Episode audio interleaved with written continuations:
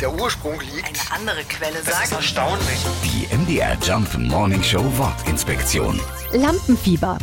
Wer vor der Klasse, auf einer Bühne, vor Publikum oder Prüfern steht, der hat ja oftmals Lampenfieber. Zur Herkunft gibt es zwei Erklärungsversuche. Der erste geht auf das französische Fièvre de Rampe zurück, das Rampenfieber.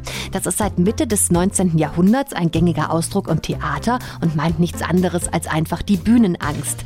Eine andere Erklärung zielt auf Gaslampen ab. Diese haben früher auf der Theaterbühne für Licht gesorgt. Und durch diese Hitze bekamen die Darsteller tatsächlich oft heftige Schweißausbrüche, was manchmal schlecht für ihre Leistung war. In diesem Fall hatten die Schauspieler ganz klar Lampenfieber. Die MDR Jump Morning Show Wortinspektion. Jeden Morgen um 6.20 Uhr und 8.20 Uhr und jederzeit in der ARD Audiothek.